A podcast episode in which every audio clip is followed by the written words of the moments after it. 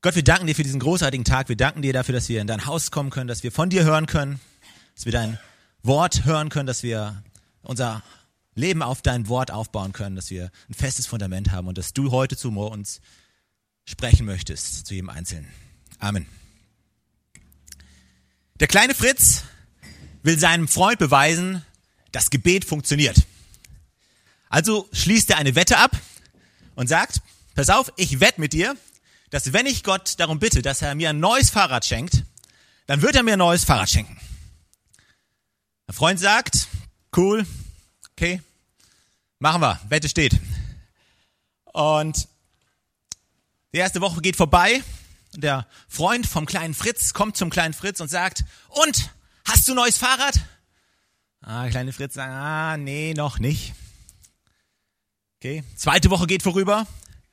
Ein Freund kommt wieder zum kleinen Fritz und sagt, und, hast du jetzt ein neues Fahrrad? Und Fritz sagt, nee, nee, noch nicht. Dritte Woche geht vorüber. Die beiden treffen sich wieder und der Freund vom kleinen Fritz sagt, boah, ey, was ist das denn? Du hast ja ein neues Fahrrad. Oh, wa warte mal, wie, wie hast du das gemacht? Wie hat das funktioniert? Und der kleine Fritz sagt, naja, also die ersten beiden Wochen habe ich gebetet, dass Gott mir ein neues Fahrrad gibt und es hat nicht funktioniert. Also habe ich mir einfach eins geklaut und gebetet, dass Gott mir vergibt und das hat funktioniert. Kleine Fritz sitzt abends in seinem Zimmer und er spricht sein Abendgebet. Und er sagt zu Gott, Gott, wenn ich diese Woche richtig, richtig lieb bin und richtig gut bin, wenn ich toll bin, gib mir bitte dann ein Fahrrad. Ja, krieg ich dann ein Fahrrad. Seine Mutter läuft im Flur entlang und hört das Gebet und, und denkt sich, oh Mann, das, das kann man so nicht stehen lassen. Und geht rein zum kleinen Fritz und sagt, hey, hör mal zu, Fritz. Ja, also, weißt du, mit Gott, das so, also das funktioniert so nicht. Du kannst mit Gott nicht handeln. Ja, das, das kannst du nicht so machen.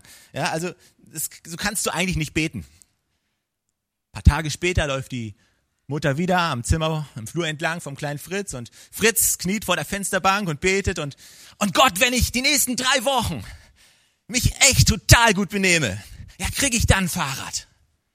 Bitte gib mir dann ein Fahrrad.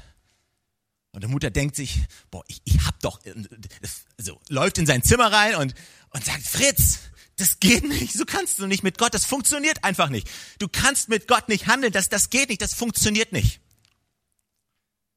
Ein paar Tage später kommt die Mutter vom kleinen Fritz durch die Haustür rein und läuft in den Hauseingang und sieht auf der Kellertreppe, da steht so eine Madonnenstatue.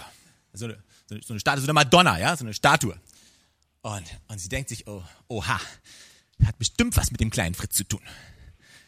Und sie geht in das Zimmer vom kleinen Fritz rein, um mit ihm zu sprechen. Und kleine Fritz ist nicht da, aber auf der Fensterbank, da liegt ein Zettel.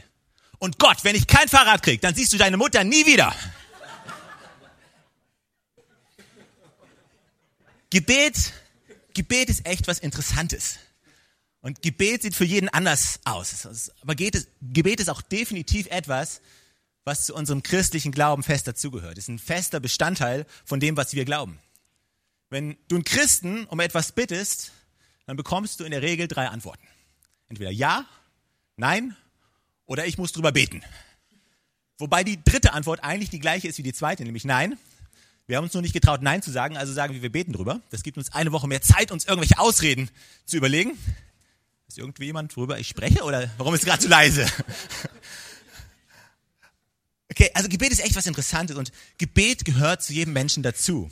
Gebet ist nichts, was wir tun, weil wir es tun müssen. Es ist nichts, was man so routinemäßig irgendwie runterrattert. Gebet ist eigentlich nichts anderes als ein Gespräch mit Gott. Und ein Gespräch mit Gott ist richtig und ist wichtig. Und ich glaube, es ist einfach gut, dass man regelmäßig betet. Und ich glaube, es ist gut, Gott in sein Leben mit einzuziehen und Gott um Dinge zu bitten. Allerdings glaube ich nicht, dass jedes Gebet unbedingt ein notwendiges Gebet ist. Ich habe neulich mal eine Message über, in einer Message über Gideon geredet oder ich habe viel mehr, mehr ein Beispiel von ihm gebraucht. Ihr könnt es nachlesen, Gideon im, im Alten Testament, im Buch Richter, im sechsten Kapitel steht das. Das ist die Geschichte, wo, wo Gott zu Gideon spricht und Gott sagt zu ihm, du, Gideon, sollst mein Volk befreien. Und Gideon sagt, nee, naja, ich, ich weiß nicht, ob du den richtigen Gideon dir ausgesucht hast. Es gibt noch andere Gideons. Sehr wahrscheinlich hast du die gemeint. Und Gott sagt, nein, nein, ich habe dich gemeint. Du sollst das machen. Und Gideon ist der festen Überzeugung, dass er es nicht sein kann und er versucht mit Gott zu handeln. Und Gott zeigt ihm mehrmals eindeutig, dass es wirklich Gott ist, der zu ihm spricht. Ja? Gott spricht zu Gideon in einer hörbaren Stimme. Es ist ziemlich überzeugend, finde ich. Also wenn Gott zu mir sprechen würde in einer hörbaren Stimme, äh, ich, für mich wäre das ziemlich überzeugend. Für Gideon nicht. Ja, Gideon meinte, ja, bin mir nicht sicher. Also was macht Gott? Schickt einen Engel. Ein Engel kommt runter, trifft Gideon, also ein Engel, so, so richtig, mit, mit Flügeln und so, das volle Programm, ja? Und blonde Haare, wie man sich das vorstellt, kommt, spricht zu Gideon. Und weißt du, wenn Gott mir einen Engel schicken würde, für mich wäre das ziemlich überzeugend. Für wen wäre das ziemlich überzeugend? Also für mich wäre es ziemlich überzeugend. Ja, nicht so für Gideon. Nein. Der Engel hat sogar Stein aus dem Feuer, also Feuer aus so einem Stein kommen lassen, aber also Sachen. Und nein, Gideon kommt an den Punkt, wo er sagt, okay Gott, ich will ein Zeichen haben. Ehrlich? Also, was noch? Aber da kommt die ganze Geschichte mit diesem, mit diesem Vlies her, von dem einige vielleicht schon gehört haben. Dieses Vlies, was, was Gideon auslegt. Was ist ein Vlies? Ein Vlies ist ein, ist ein Fetzen Stoff, ein Stück Stoff. Gideon ist sehr kreativ und er sagt zu Gott, pass auf Gott, wir machen das so, ich lege dieses Stück Stoff raus und wenn morgen früh das Gras nass ist, aber das Stück Stoff trocken, dann weiß ich, das bist du. Ich meine, wie kam der Typ auf die Idee? Hat er nichts anderes zu tun gehabt? Keine Ahnung. Aber gut. Also, also, also machen wir so. Nächster Morgen. Gras ist nass. Stück Stoff ist trocken. Jetzt würdest du ja denken, aha, das ist Gott. Gideon so, ja, Gott, wir machen das mal anders. Ja, morgen früh lege ich das Stück Stoff wieder raus und am nächsten, am nächsten Morgen möchte ich, dass das Stück Stoff nass ist, aber der Rasen trocken. Dann weiß ich, dass du das bist. Nächste Morgen kommt, Stück Stoff ist nass, Rasen ist trocken und so langsam kriegt Gideon die Kurve und denkt sich, ja, vielleicht besteht so zu ein Prozent vielleicht die Wahrscheinlichkeit, dass es doch Gott war. Das Witzige ist, wir Christen, wir nehmen diese Bibelstelle und oftmals so als Vorbild, wie wir mit Gott reden sollten. Und ich frage mich, ob es wirklich das beste Vorbild ist, wie wir Gott um etwas bitten sollten. Ich, ich glaube nicht, dass, dieses, dass diese Prozedur unbedingt dazu dienen sollte, zu zeigen, wie wir mit Gott umgehen sollten. Oder wie wir um Gott um etwas bitten sollten. Ich glaube, diese Geschichte zeigt vielmehr einen Mann, der zweifelt und der daran zweifelt, dass er wirklich von Gott berufen ist. Aber es gibt uns nicht unbedingt ein Schema, wie wir beten sollten. Aber es gibt, es gibt so viele Christen, die die Fliese auslegen für allen möglichen Kram und Gott darum bitten, ein Zeichen zu kriegen. Ob er es wirklich so gemeint hat, ob sie wirklich die richtige ist, ob er wirklich der Traummann ist. Und wenn nicht, wenn, dann schick mir bitte eine Sternschnuppe, ja? Und wenn ich die Sternschnuppe nicht sehe, ja, dann weiß ich nicht, ob er wirklich der Richtige ist. Und ist es wirklich so, wie Gott funktioniert? Also ich glaube schon, dass Gott uns manchmal Zeichen geben kann. Das schließe ich nicht aus, dass Gott uns Zeichen geben kann. Ich glaube, Gott kann uns Zeichen geben. Und Gott macht es bestimmt auch. Aber generell steht die Bibel diesem ganzen Zeichen geben eher skeptisch gegenüber. Die Pharisäer in Matthäus im zwölften Kapitel haben mal um Zeichen gebeten. Und Jesus hat ihnen ziemlich hart geantwortet. Ihr werdet kein Zeichen bekommen. Ihr seid eine ungläubige Generation. Und sogar wenn man euch Zeichen geben würde, dann würdet ihr eh nicht dran glauben.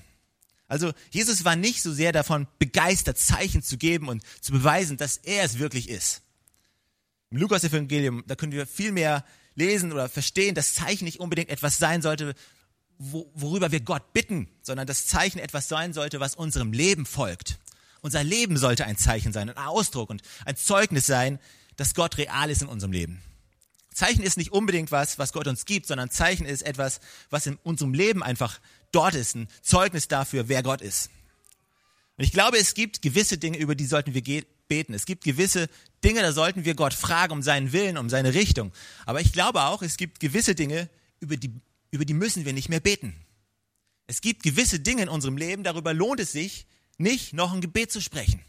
Weil wir eigentlich schon längst wissen, was Gott zu uns gesagt hat. Ja, so wie die Gideon. Weißt du, Gideon, wir denken, ah, das Gideon, das war super. Und Gott sitzt im Himmel und denkt sich, Mensch, wenn er beim ersten Mal zu, zu, schon zugeschlagen hätte, dann wären wir jetzt schon fertig. Aber jetzt bin ich immer noch dran, ihn zu überzeugen, dass ich es wirklich bin. Ich glaube einfach, so viele Dinge hat Gott in seinem Wort zu uns gesprochen. Und deswegen heißt diese Message heute, der Titel von der Message ist Dinge, über die du niemals beten musst. Oder, wenn du es anders formulieren möchtest, Dinge, die Gott dir niemals sagen würde. Also manchmal, es ist echt interessant, es ist immer wieder interessant zu hören, worüber Menschen beten, was Gott zu ihnen gesagt hat. Ja, es ist, viele Leute kommen und sagen, hey, Gott hat zu mir gesagt. Und es ist echt interessant. Und wir sind als Church ungefähr jetzt ein Jahr unterwegs, ungefähr ein knappes Jahr. Und es ist echt interessant, wie viele Leute zu uns gekommen sind und uns gesagt haben, was Gott zu ihnen gesagt hat. Und, äh, also, und manchmal denke ich mir echt, ey, entweder Gott ist schizophren oder wir sind schwerhörig. Eins von beiden. Weil ich glaube einfach nicht, dass Gott täglich seine Meinung ändert. Gott hat uns gewisse Dinge in seinem Wort schon vorgegeben. Gottes Wort, die Bibel ist, ist voll von seinem Willen. Und wenn du von Gott etwas hörst, was die Bibel so nicht bestätigen kann, dann bezweifle ich, ob es wirklich Gott ist. Ja, wir saßen mit dem Leitungsteam vor, vor ein paar Wochen zusammen und haben über das letzte Jahr gesprochen, uns ausgetauscht und haben über das Gebetsteam gesprochen, über die Connect-Gruppen gesprochen. Und weißt du, immer wieder so viele Leute beten immer wieder für Sachen, wo ich denke, hey, das ist einfach nicht notwendig, dass wir darüber noch beten. Deswegen dachte ich mal, ich teile einfach mal ein paar Dinge mit euch. Ganz einfach kurz, quadratisch, praktisch gut. Ist das okay für euch? Okay.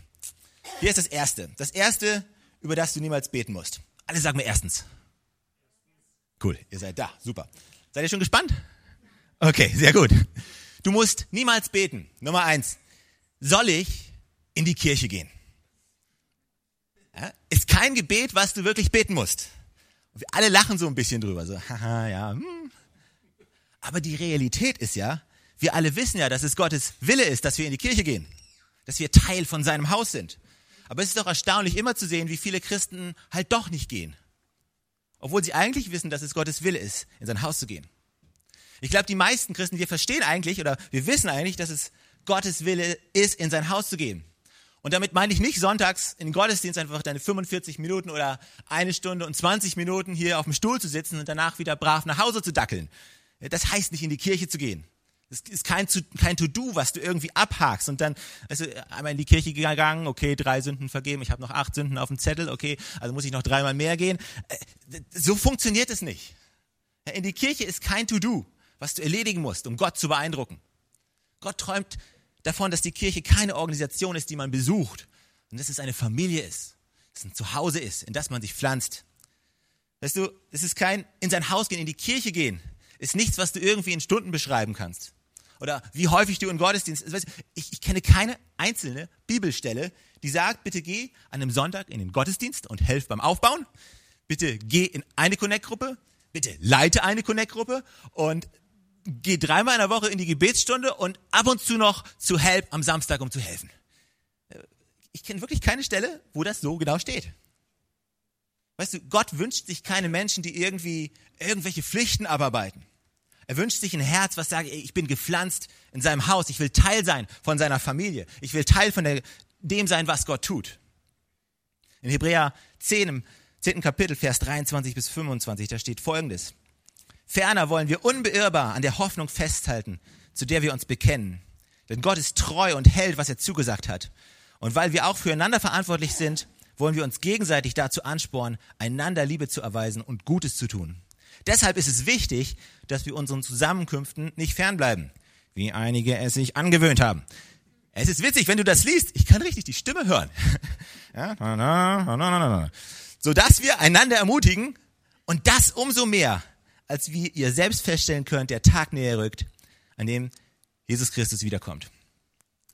Weißt du, ich glaube, wie ich es gesagt habe, es geht nicht darum, irgendeine Pflicht zu erfüllen.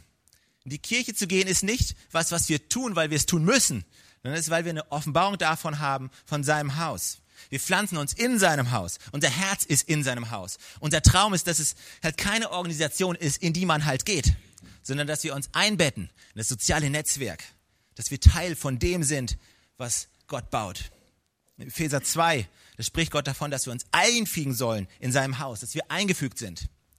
Wenn du am Sonntagmorgen aufwachst, du hast einen kleinen Schnupfen und du denkst dir, ha, Gott, soll ich heute in die Kirche gehen? Brauchst du gar nicht beten. Die Antwort ist schon klar. Gott wird dir nicht sagen, nein, geh nicht. Das wirst du extrem selten hören von Gott. Weil Gott, weißt du, die frühe Gemeinde in Apostelgeschichte, die erste Gemeinde, die haben sich täglich getroffen. Täglich zu Hause und täglich im Tempel. Ja, die waren täglich zu Hause und täglich im Tempel. Damals war es war das Zentrum, der Mittelpunkt, aus dem heraus sie gelebt haben. Heute ist Kirche eher so wie ein Fußballverein oder, oder so wie ein Hobby, was du halt auch noch hast, wo du halt auch noch hingehst. Aber Kirche ist nichts, wo du auch noch hingehst, sondern seine Gemeinde, sein Haus ist etwas, wo wir unsere Kraft schöpfen, woraus, wo wir ausgehen, Woche für Woche, Tag für Tag, wo wir Ermutigung bekommen, wo wir gestärkt werden. Du musst nie beten, soll ich in die Kirche gehen. Und ich glaube sogar, die meisten Christen beten gar nicht mal, soll ich in die Kirche gehen, sondern die meisten Christen wissen das. Die meisten Christen beten, wo soll ich in die Kirche gehen? Ja, wo soll ich in die Kirche gehen? Und ich glaube einfach, weißt du, im Endeffekt, das Wo ist nicht unbedingt das Entscheidende. Das Entscheidende ist, dass du gehst. Wähle dir eine Gemeinde aus, wähle dir eine Kirche aus, wo Jesus Christus gepredigt wird und wo du zu all dem werden kannst, was Gott für dich vorbereitet hat, wo du unterstützt wirst, wo du gestärkt wirst. Wähle dir eine Gemeinde aus und dann geh in diese Gemeinde. Ja, aber Stefan, auf der Suche nach der perfekten Gemeinde habe ich noch keine gefunden. Ja, wirst du auch nie eine finden. Ja, es gibt keine perfekte Gemeinde. Warum? Weil Gemeinde ist voller Menschen und keiner ist perfekt, außer Johannes. Fast. Alright. Hier ist das zweite. Alle sagen mal zweitens. Cool. Und jetzt wird's echt heiß. Das ist eine Frage, die so oft gestellt wird. Und ich glaube, ich glaube, es ist einfach wichtig, dass wir sie ansprechen. Die Frage lautet wie folgt. Darf ich? Ja, darf ich? Allein schon, wenn ich das darf ich höre, dann läuten bei mir die Alarmglocken, weil ich glaube einfach nicht, dass wir eine Beziehung haben mit einem Gott, den wir fragen müssen, darf ich? Darf ich das? Darf ich das noch? Was darf ich noch? Und äh, darf ich das noch machen? Und wie weit darf ich gehen, ohne noch abzuschmieren? Ja? Darf ich das? Weißt du, warum fragen wir immer darf, darf, darf?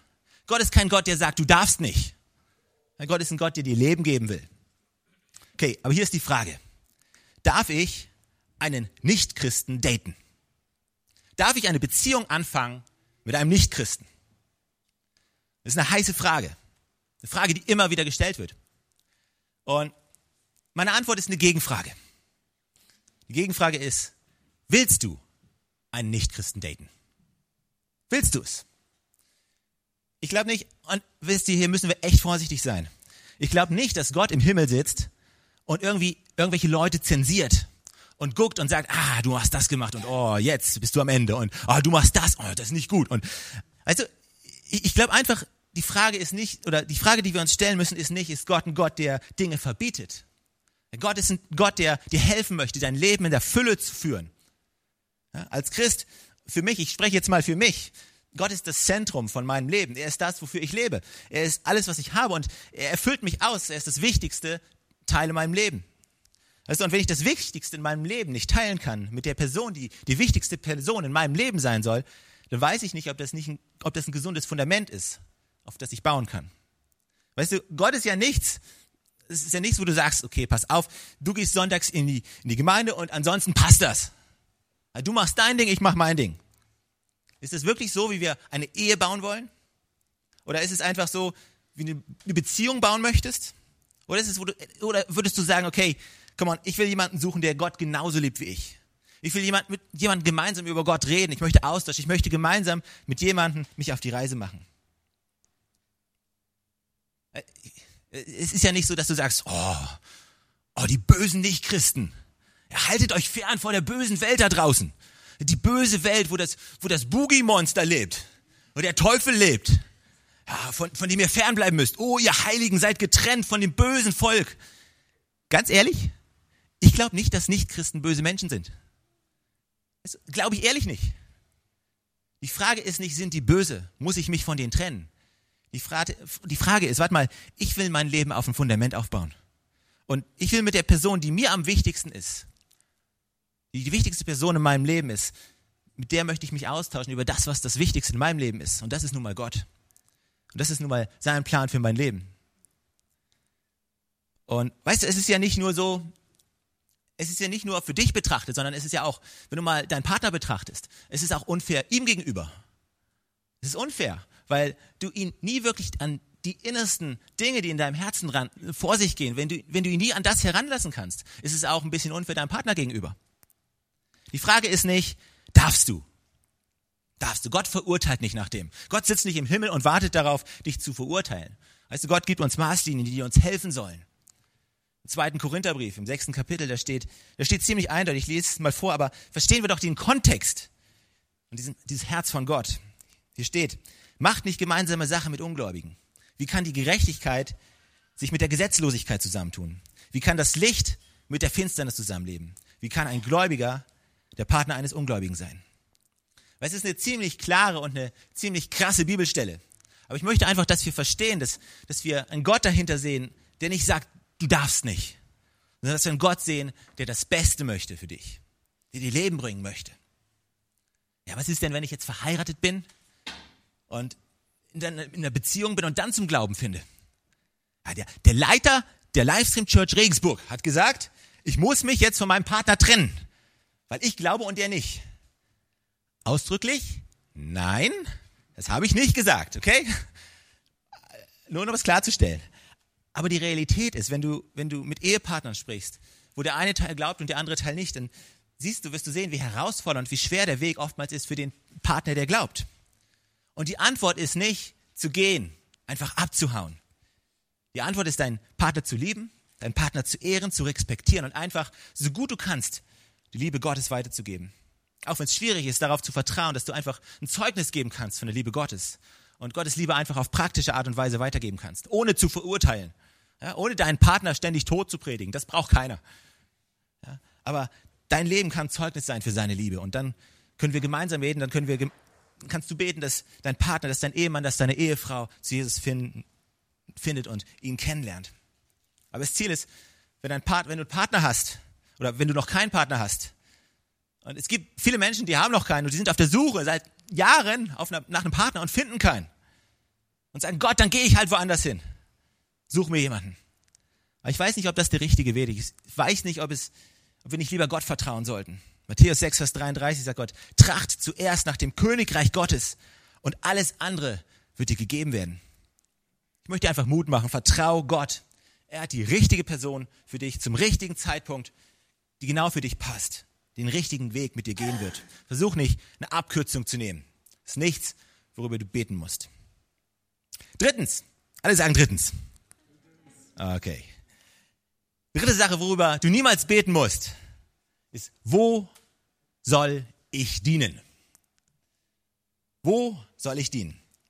Okay, zuerst mal eine Grundsatzfrage. Ich glaube, die meisten Christen sind der festen Überzeugung, dass es gut und richtig ist, zu dienen. Also ich habe noch nie einen Christen getroffen, der gesagt hat, nein, im Christentum geht es nicht darum, Menschen zu dienen.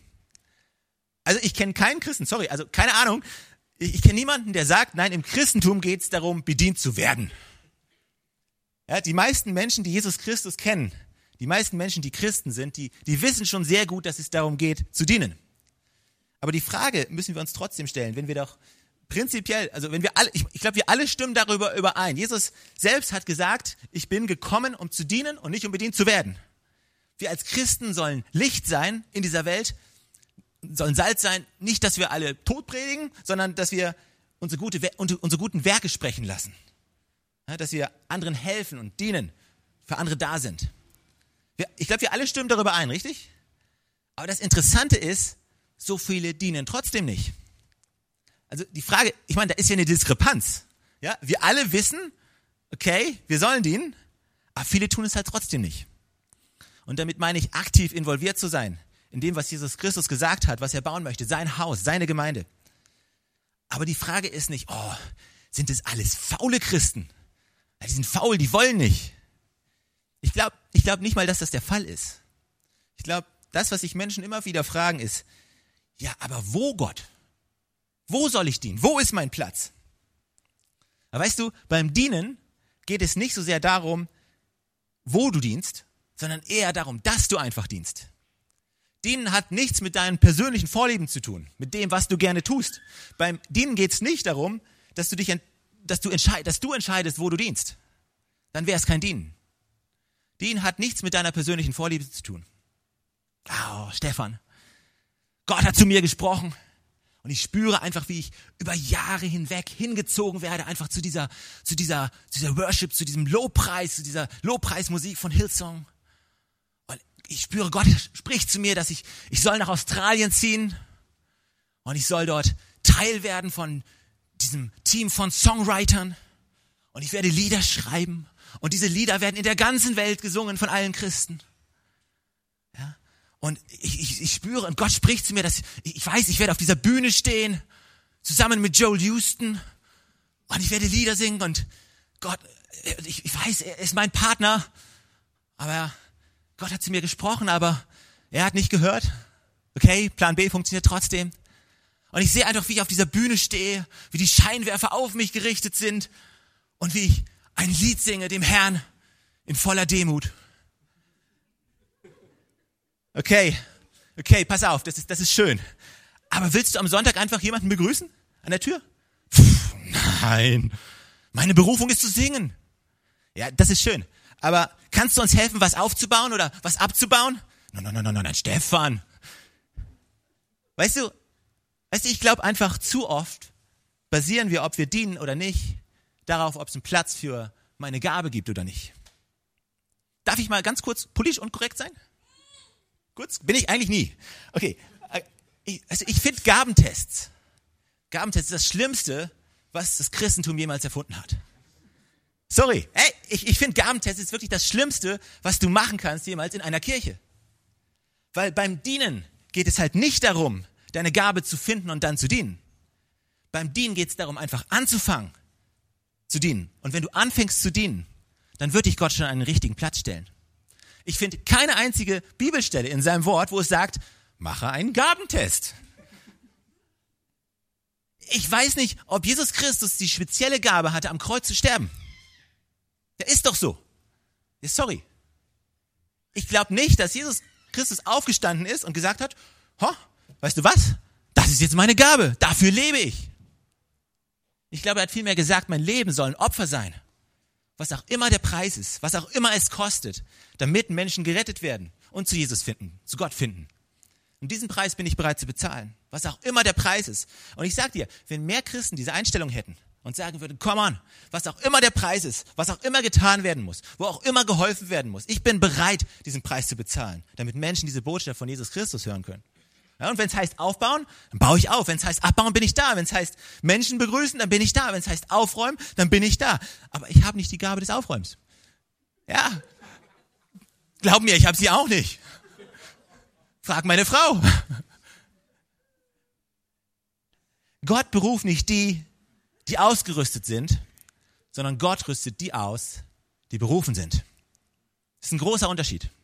Gott beruft nicht die, die die fertige Gabe haben, Gott gibt denen die Gabe, die, die er berufen hat, das zu tun, wozu er sie berufen hat. Der beste Weg, um deine Gabe herauszufinden, ist, sei da und mach mit. Fange einfach an zu dienen und du wirst überrascht sein, wie schnell Gott dich an den richtigen Ort mit dem dienenden Herz stellen wird und du zur richtigen Zeit da sein wirst, wo Gott dich haben möchte, damit du aufblühen kannst und zu dem werden kannst, zu dem Gott dich geschaffen hat. Hey, für uns als das Ziel als Church ist. Wir haben gesagt, wir wollen eine Umgebung schaffen, wo Menschen kommen können, wo sie rausfinden können, wer sie wirklich sind. Einfach rausfinden können, wo ihre Gaben liegen, aber nicht durch einen Gabentest, sondern einfach durch ein Herz, das sagt, hey, ich bin bereit zu dienen. Ich bin bereit zu gehen. Ich glaube, es ist kein Gebet, was du sprechen musst. Galater 6, Vers 9, einfach um euch eine Bibelstelle zu geben, damit ihr es amtlich ist. Nicht, dass ihr denkt, ich ziehe euch, ziehe mir das alles aus den Fingern. Da steht, deshalb werdet nicht müde zu tun, was gut ist. Lasst euch nicht entmutigen und gebt nie auf. Denn zur gegebenen Zeit werden wir auch den entsprechenden Segen ernten. Lasst uns jede Gelegenheit nutzen, allen Menschen Gutes zu tun. Besonders aber unseren Brüdern und Schwestern im Glauben. Lasst uns jede Gelegenheit nutzen, allen Menschen Gutes zu tun. Besonders aber unseren Brüdern und Schwestern im Glauben. Die Frage ist nicht, wo. Die Frage ist, sind wir bereit, einfach zu gehen, zu dienen, das zu tun, was Gott uns schon immer gesagt hatten, was get getan werden muss. Der nächste Punkt. Wo, wo sind wir? Viertens. Der nächste Punkt. Wieder ein heißes Thema. Soll ich überhaupt finanziell geben? Soll ich überhaupt geben? Und wieder glaube ich, müssen wir eine grundsätzliche Frage beantworten. Soll ich geben? Ist die Bibel klar darüber, dass wir finanziell in das Königreich Gottes geben sollen? Und ich glaube, die meisten Christen, 99,9 Prozent der Christen, würden wahrscheinlich sagen, ja, es ist Teil von uns als Christen, uns auch mit unseren Finanzen zum Segen werden zu lassen für andere. Ich glaube nicht, dass es Christen gibt, die ernsthaft irgendwo rumlaufen, wirklich an Jesus Christus glauben und sagen, Pah, von mir kriegst du kein Pfennig. Gott, niemals. Das ist mein Geld. Mir, nicht einen Cent kriegst du von mir. Ich glaube nicht. Sorry. Ich, ich kenne keinen Christen. So, kennt ihr einen? Ich kenne keinen. Ich, die, die meisten Christen sind fest davon überzeugt, dass es richtig und wichtig ist zu geben. Die Frage müssen wir nicht stellen, ist es richtig zu geben? Die Frage ist nur, ja, aber wohin gebe ich denn? Ja, wohin gebe ich denn?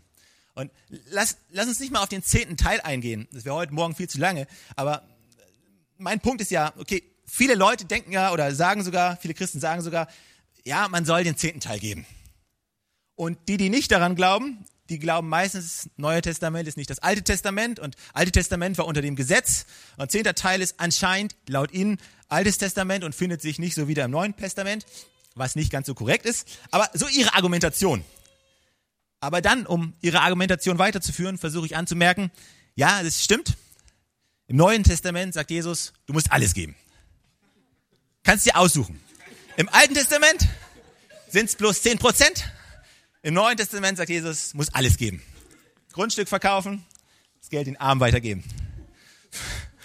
Suchst dir aus, okay? Aber, aber gut, darüber wollen wir nicht mal sprechen. Aber viele sagen sogar schon, okay, ich verstehe den zehnten Teil. Aber sogar dann ist die Frage, aber Moment mal, wohin gebe ich denn den zehnten Teil? Ja, gebe ich denn, gehört der jetzt, muss ich jetzt, ja, jetzt wirklich, muss ich den jetzt so voll in die Kirche geben? Oder kann ich einfach ein bisschen dahin geben und ein bisschen dahin geben, ein bisschen dem Missionar geben und ein bisschen der christlichen Organisation helfen und dem christlichen Buchverlag helfen? Was ist der Weg? Und wisst ihr, die Realität ist, das ist ein Problem, was es damals so in der Bibel nicht gab. Deswegen schreibt uns die Bibel auch nicht darüber. Sie schreibt nicht, gib drei Prozent zu der christlichen Buchhandlung in deiner Stadt und gib vier Prozent zu der missionarischen Organisation in deinem Nachbardorf. Das steht da nirgends, weil es das Problem damals nicht gab. Wenn du damals zu Paulus gesagt hättest, ähm, ich möchte so ein bisschen Geld in diese christliche Organisation geben, dann hätte er sich sehr wahrscheinlich angestarrt und gesagt, hä? Christliche Organisation, was? Christliche was? Ja, ich würde so ein bisschen Geld in diese Missionsorganisation geben. Hätte dich sehr wahrscheinlich angestarrt und hätte gesagt, hä? Ja, ja, ich würde so ein bisschen Geld, ich, ich würde gerne ein bisschen unterstützen, so den, den christlichen Buchhandel in, in Deutschland. Paulus hätte die angestarrt und hätte gesagt, hä? Weißt du, das ist einfach ein Problem, was wir in der Moderne haben. Damals gab es keine christlichen Organisationen.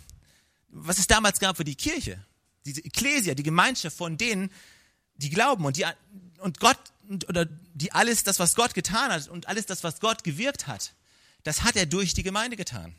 Das war absolut selbstverständlich. Ja, die, den Armen wurde geholfen durch die Gemeinde. Missionare wurden ausgesandt durch die Gemeinde. Leute wurden unterstützt durch die Gemeinde. Es gab überhaupt nicht den Fall, dass es irgendwelche Subunternehmen gab, die von der Kirche abgetrennt, aber christlich sind und doch irgendwie, das, das gab es damals nicht. Damals gab es nur die Kirche. Jesus Christus hat nicht gesagt, ich, ich bin oder ich werde meine christliche Buchhandlung bauen und die Pforten der Hölle werden sie nicht aufhalten. Er, er hat gesagt, ich werde meine Kirche bauen. Äh, wieder politisch unkorrekt. Sagt der Leiter der Livestream Church Regensburg, dass christliche Organisationen unbiblisch sind? Nein, habe ich nicht gesagt. Einfach nur, um das mal kurz klarzustellen. Es gibt jede Menge christliche Organisationen, die sind astrein und die, die, die haben eine, füllen eine tolle Aufgabe im Leib Christi. Und ich sage nicht, dass es nicht richtig ist, aber ich sage schon, es ist biblisch verbunden zu sein mit dem Haus Gottes, gepflanzt zu sein im Haus Gottes. Es gilt nicht nur für Menschen, sondern es gilt auch für Organisationen. Wir haben, es gibt großartige Organisationen. Bei uns in der Kirche, wir haben Livestream Help hier in Regensburg. Es gibt eine Organisation für Alleinerziehende von mehreren Gemeinden, aber sie sind gepflanzt in der lokalen Ortsgemeinde, unterstützt durch die lokale Ortsgemeinde. Das Indien-Projekt, ein Waisenhaus in Indien, was wir unterstützen, wo wir nächstes Jahr hinfahren. gepflanzt und getragen durch eine lokale Ortsgemeinde. Ich glaube einfach, dass es extrem wichtig ist, verbunden zu sein mit dem Haus Gottes. Und ich kann dir wirklich nicht sagen, wie viel wohin.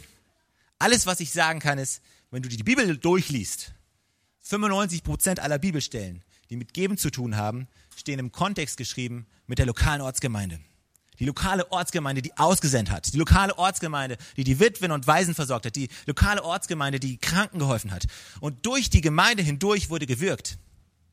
Weißt du, manchmal, wenn wir keine eindeutige Bibelstelle finden, dann musst du die, die, die gesamte Bibel anschauen, die gesamte Schrift anschauen und einfach gucken, ey, was ist der generelle Trend, den wir immer wieder finden.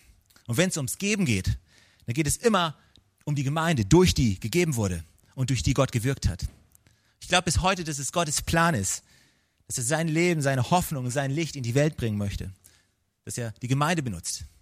Ich sage nicht, unterstützt nichts anderes. Ich sage nur, und ich glaube in Maleachi 3, Vers 10, wir können es mal lesen, da steht es, ist ziemlich eindeutig, wenn man es will, bringt euren zehnten Teil in vollem Umfang in mein Haus, auf das Speise in meinem Haus sei. Auf das Speise in meinem Haus sei. Weißt du, ich glaube, wir alle sind gepflanzt in einem Haus, in einem Haus, wo wir hingehen, wo wir empfangen, wo uns geholfen wird, wo wir Nahrung bekommen, auch geistig gesprochen, Freundschaften haben, wo wir Hilfe bekommen, wo wir Anschluss haben. Und ich glaube, es ist wichtig, dass wir unseren Teil in dieses Haus geben, damit dieses Haus gefüllt ist mit Nahrung, dass wir großzügig geben können im Namen von Jesus. Jetzt mal abgetrennt, jetzt mal abgetrennt, völlig mal nicht nur biblisch gesprochen, sondern mal rein logisch. Wenn wir einfach mal clever sind und uns Christen wird es manchmal nicht nicht schaden, mal clever zu sein. Wenn du einen Geschäftsmann fragst, jemanden, der was aufbauen möchte, der würde immer sagen, komm mal, du musst einen Fokus bringen auf eine Sache. Es bringt nichts, wenn du da ein bisschen machst und wenn du da ein bisschen machst und wenn du da ein bisschen machst.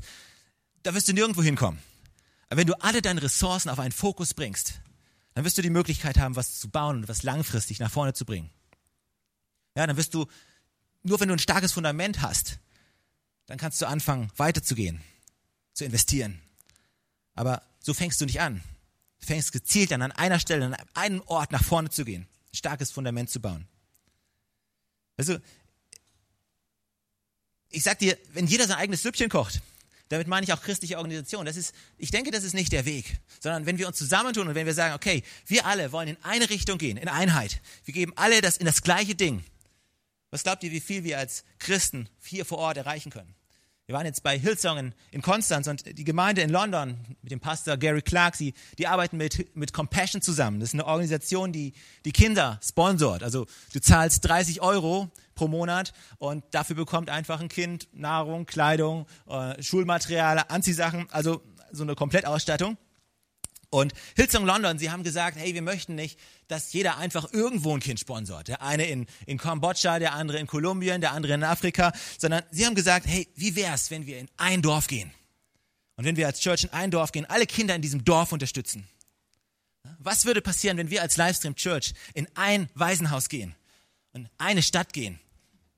Weißt du, was, du würdest merken, wie sich die ganze Umgebung verändern würde die Atmosphäre verändern würde, weil du einen Fokus bringst auf einen Ort. Und überleg mal, wenn wir als Christen in unserer Gemeinde das tun würden, nicht jeder so, aber hey, ich möchte machen, was ich will mit meinem Geld. Hey, ich will entscheiden. Hey, du kannst entscheiden. Aber lass uns gezielt ein Fundament bauen, von dem wir helfen können. Letzte Frage. Letzte Sache, worüber du jeweils beten solltest, ist, soll ich ein Leiter sein? Ganz einfach. Soll ich ein Leiter sein?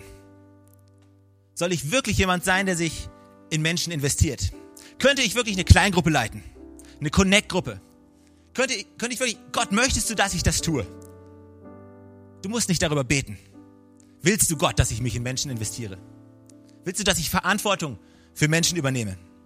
Eines der letzten Dinge, die Jesus gesagt hatte auf dieser Erde ist Matthäus 28, Vers 19. Da sagt er, darum geht zu allen Völkern und macht zu Menschen, die Menschen zu meinen Jüngern.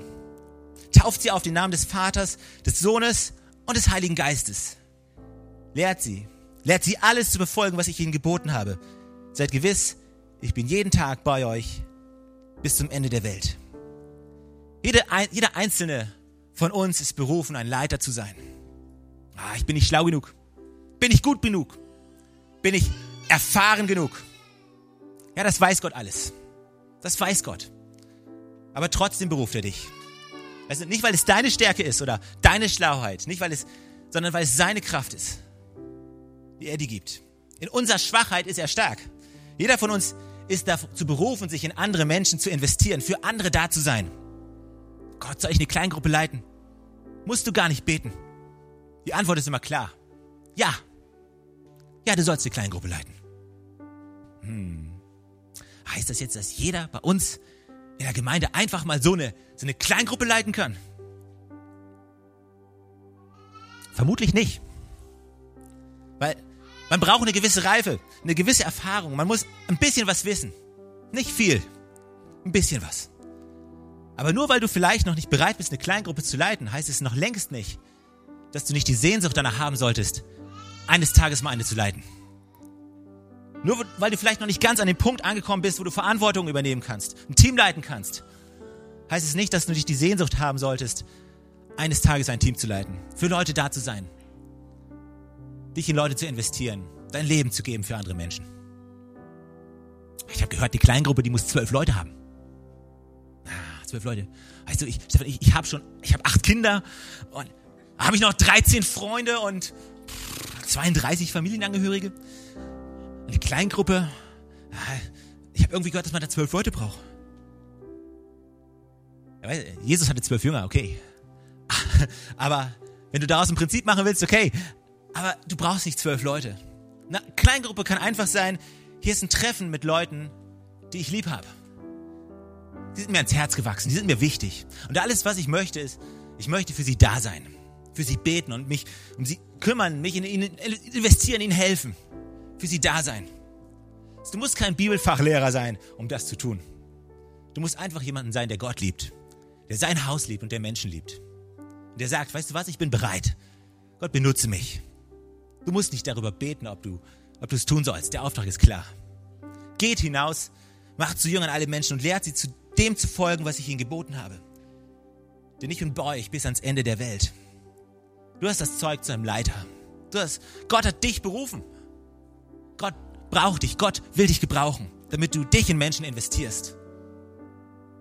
Damit du für Menschen da bist. Damit du anfängst zu dienen anfängst zu geben, anfängst da zu sein. Vielleicht für Leute, die Jesus Christus noch nicht kennen. Und vielleicht für die, die ihn kennen und die Hilfe brauchen auf dem Weg. Nur wenn wir eine Gemeinde sind, die persönlich ist, wo Menschen persönlich Verantwortung übernehmen, können wir zu der Gemeinde werden, von der Gott träumt. Warum stehen wir nicht gemeinsam auf? Ich habe viel über Dinge gesprochen, über die du nicht beten musst, weil Gott hat sie schon gesagt. Und weißt du, Gott hört Gebet. Es ist nicht so entscheidend, wie du betest. Es kommt nicht darauf an, mit welchen Worten du betest. Das ist nicht das Wichtige. Das Wichtige ist, dass du diese Beziehung hast zu Gott. Jesus Christus hat den Weg freigemacht zu Gott. Dass jeder diese Beziehung mit ihm haben kann. Dass da nichts mehr ist. Jesus hat alles getan. Du musst nichts mehr tun. Aber Jesus möchte diese Beziehung mit dir. Er möchte, dass du in dieser Beziehung leben kannst. Und wir als Leistung Church, unser Ziel ist es, dass wir Leute in Kontakt bringen möchten mit dieser Liebe. Dass Leute erkennen, was Gott alles für sie vorhat. Dass Leute erkennen, dass Gott ein Gott ist, der, der nicht sagt, du darfst nicht. Sondern dass Gott ein Gott ist, der das Beste für dein Leben will. Und wir laden dich ein, wenn du sagst, hey, ich habe diese Beziehung nicht. Oder wenn du sagst, hey, ich habe diese Beziehung mal gehabt, aber irgendwie irgendwie habe ich sie verloren. Weißt du, Gott ist ein Gott, der ist treu. Egal, was du getan hast. Gott ist treu. Und Gott hält zu dir. Es gibt niemals einen Weg, gibt niemals einen Punkt, wo du nicht sagen kannst, hey, ich möchte zurück zu ihm. Gott ist treu, Gott wartet auf dich. Gott ist niemals der, der die Verabredung nicht einhält. Und ich möchte euch einfach einladen, dass wir gemeinsam gleich im Gebet sprechen. Und wenn du sagst, hey, das ist es, ich möchte diesen Gott kennenlernen, ich möchte eine Beziehung haben, ich möchte mit diesem Gott leben, dann lade ich dich einfach ein, mit mir gleich folgendes Gebet zu sprechen und einfach Gott in dein Herz zu lassen, dass du siehst, okay, hier ist ein Gott, der das Beste für mich will, der alles getan hat für mich, damit ich mit ihm leben kann. Lass uns zusammen beten.